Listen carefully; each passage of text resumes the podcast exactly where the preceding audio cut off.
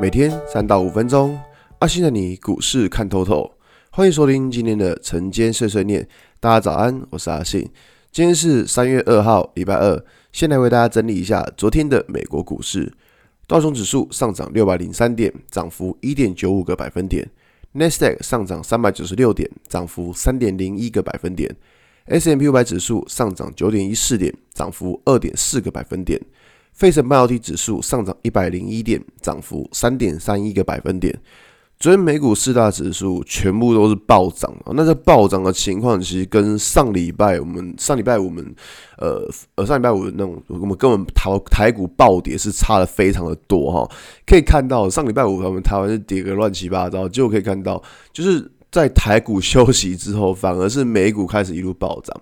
那昨天暴涨的原因，其实在于说，就是美国参美国众议院他们通过了一点九兆这个纾困案。那我这样讲，反正这个纾困案通过之后，代表市场认为说又有新的资金进来，这也是美国昨天会这样如此上涨的原因。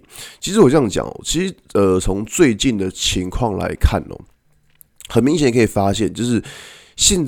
在前一段时间，就是资金就是在传产股跟电子股这一段时间游走，因为看到之前最弱的反而是在费城半导体指数，那比较强是道琼指数。那现在的情况是，哎，怎么好像反过来了，对不对？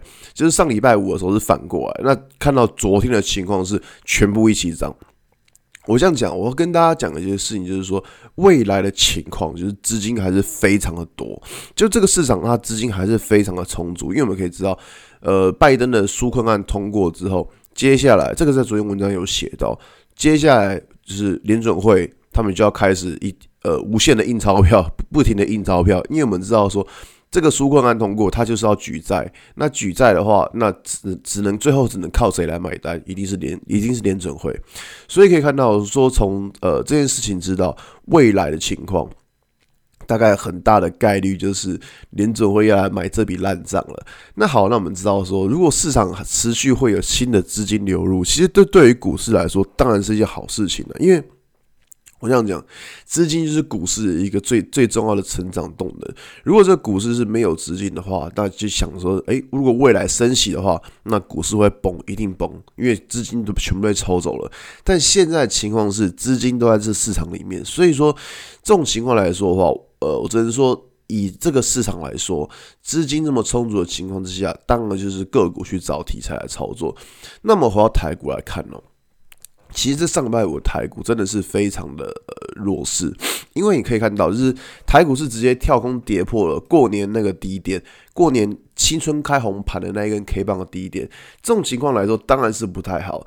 但是其实可以发现哦，就是在上礼拜五，因为是有一点跟 MACI 指数调整是有关系，所以这个东西就要看今天，呃，指数它到底能不能够重新站得回来。我这样讲哦，就是新春开红盘那一天的低点是，哎，都我看一下哦，一六一九七，到底现在指数能不能够重新站回这一六一九七之上？我觉得是比较关键的，因为我们知道说这个。大量 K 棒的低点，它就是一个什么？它就是一个关键点。如果跌破的话，就表示关键点被跌破。所以说，如果在这边的情况，我会认为说，如果还是站不回来的话，呃，在操作部分还是短期之内还是会小心点。不过，就像昨天的文章讲的，因为目前市场的资金其实非常的充沛，所以说也不会对于未来的呃情况会有太过度的悲观，不会，因为我们知道说。不管是从呃第二季开始，就是四月一号，可能在十二寸晶圆或是八寸晶圆这块都要涨价。再来是 IC 设计啊，像是天域要涨价，敦泰要涨价，宏康要涨价。可以看到，接下来还是一堆都是都都是要涨价。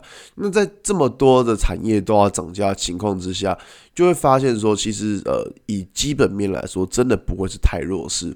所以说。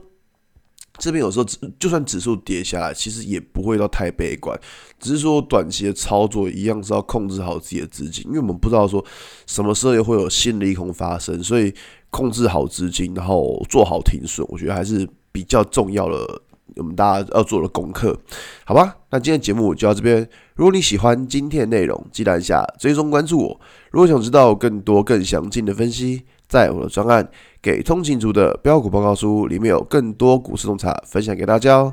阿信晨间碎碎念，我们明天见，拜拜。